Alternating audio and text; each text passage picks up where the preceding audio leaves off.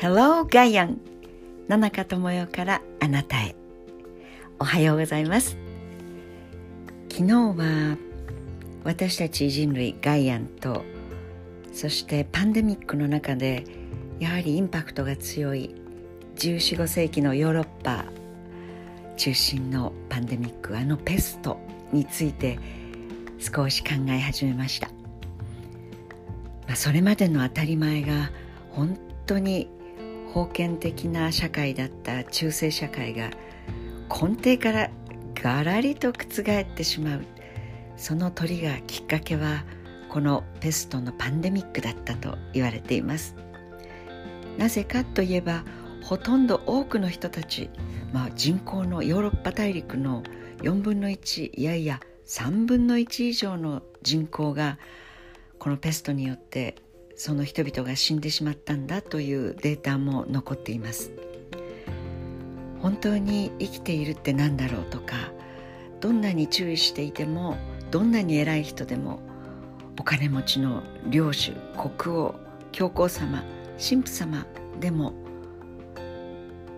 感染したら死んでしまうというところでもうこれは教会の権威の失墜のみならずもちろん十字軍の失敗のも長い長い戦いの失敗もありましたけれども本当にみんなが祈ってさえいれば天国に行けるからと思っていた宗教だったりあるいはどんなにあの人たちがひどい人だろうと思っていても領主様に逆らったりすることなんてもう到底できるはずがないと思っていた当たり前のこといいことも悪いことも含めて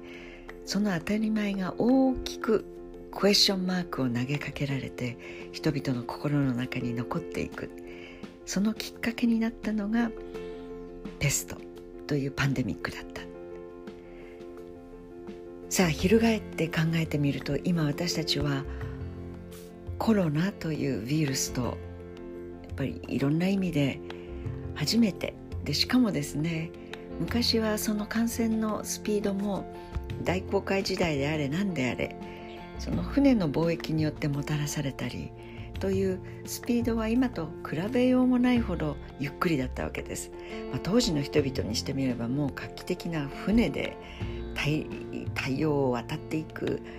などというのはすごいことだったわけですけども私たちはインターネットという世界で同時生中継、まあ、野中が NHK にいた頃例えばですけどメジャーリーグの試合というのが 本当に大昔の年を感じてしまいますが今でこそメジャーリーグ普通に今日、えーと、ヤンキースどこだっけみたいな形で PS でもあるいは CS でも見ることができますが同時に起こっていることを生中継するというのは衛星回線を買ってって言って何千万時によっては何億円という単位でその映像の共有ということにものすごいお金がかかりました。でもそれこそ今ネット環境さえ整っていればただで何十時間だって話してられるぜという顔も見られるし。ですからもうブラジルに行って地球の裏側ですよ日本から言うと。そのブラジルにお父さんが出張に行った時に息子の運動会お母さんがずっと携帯でをこうやって かざしていれば同時生中継で子どもの運動会をブラジルで見ることができるっていうそんな時代です。だからこのパンデミックと人々の心だったりあるいはその映像としてバタンと倒れていく人たちあるいは仮装されるあるいは放り込まれてそしてもう家族ですら仮想に立ち会えないあるいは病気で入院した途端にそのえー、インドではこんな状態になってるんだ。でまあその映像が本当かどうかあるいはエキセントリックな映像を撮り撮りたい人が言いたいがために撮っているというほんの一部であって全体ではないという、まあ、そういうこともこれはまたメディアリテラシーとしてメディアについてどういう心構えを持ってなきゃいけないかという違うレベルでの私たちの認識も必要なんですが、まあ、いずれにしてもあのペストが起こった1415世紀とは全く違う21世紀の私たちはこのコロナというパンデミックと対峙してる向き合ってるわけです。でも同じことは言える。何が同じか。このコロナと出会ったことでまあそれに襲われたおかげで私たちも今までの当たり前があれ？当たり前じゃないな。これって本当に幸せなことだったのだろうか。で私たちがじゃあ当たり前に思ってたことっていうのは何なのか。いや仕事が終わったら当たり前のように飲みに行けたの。飲みに行けなくなった。こりゃ辛いよというその当たり前へのクエスチョンもあるかもしれないけどいやいや本当に飲みに行ってたのが幸せだったのか。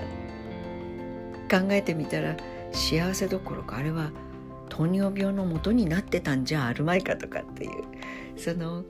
自分が疑うこともしなかった行為アクション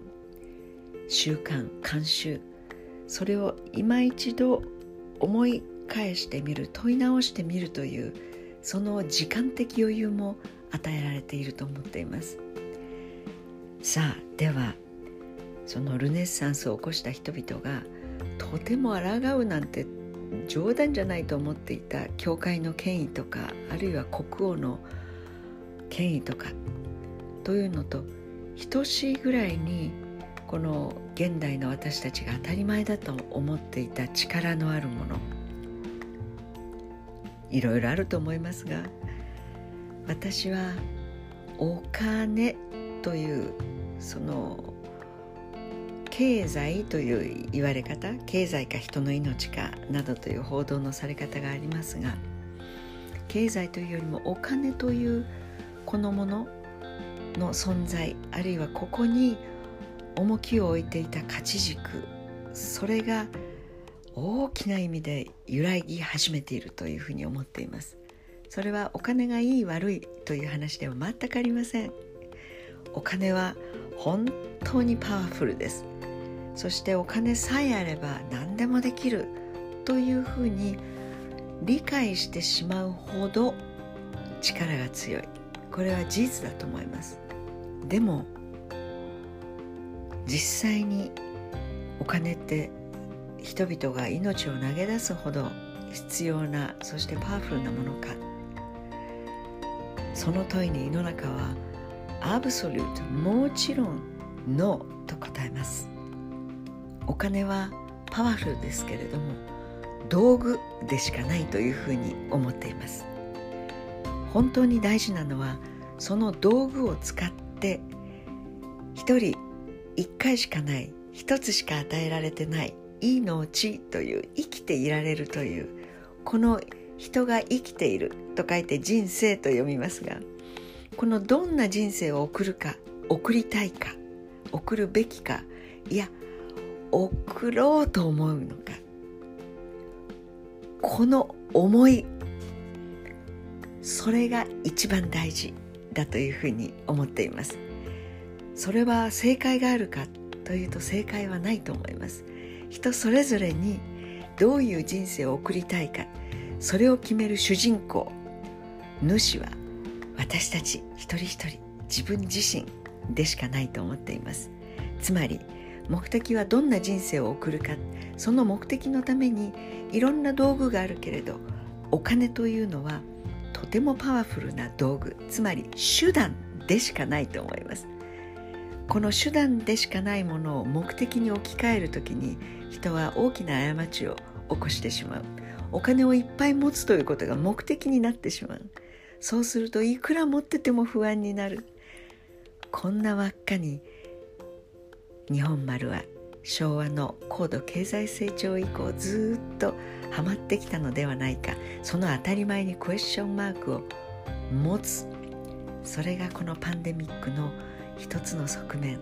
与えられた時間で私たちが考えるべきことなのかもしれないなと思っています。この続きはまた明日。See you tomorrow 素敵な一日。お過ごしください。